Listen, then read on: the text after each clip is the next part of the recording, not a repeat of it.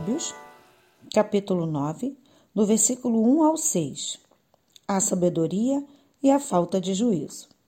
A sabedoria construiu a sua casa sobre sete colunas.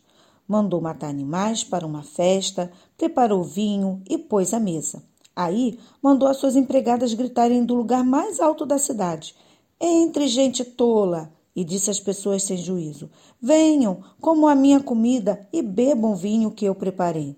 Deixem a companhia dos tolos e vivam, sigam o caminho do conhecimento. Provérbios, capítulo 9, do versículo 7 ao 9. A sabedoria e a falta de juízo.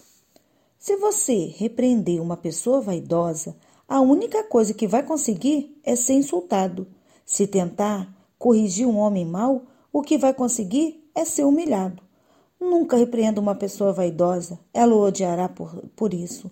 Mas se você corrigir uma pessoa sábia, ela o respeitará. Qualquer coisa que você ensina a uma pessoa sábia torna-a mais sábia ainda.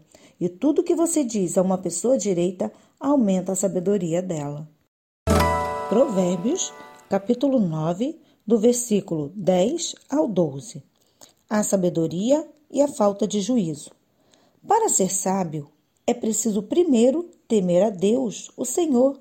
Se você conhece o Deus Santo, então você tem compreensão das coisas. A sabedoria fará com que você viva uma vida mais longa se você for sábio, o lucro será seu. Se zombar de tudo, você mesmo sofrerá as consequências. Provérbios, capítulo 9, do versículo 13 ao 18. A sabedoria e a falta de juízo. A falta de juízo é como uma mulher espalhafantosa, tola e sem vergonha.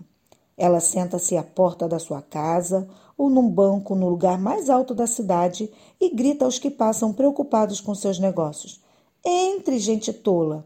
E diz às pessoas que não têm juízo: A água roubada é mais gostosa, o pão furtado é mais saboroso. Mas os convidados dela não sabem que aqueles que vão à sua casa morrem e, que, e os que entram já estão nas profundezas do mundo dos mortos.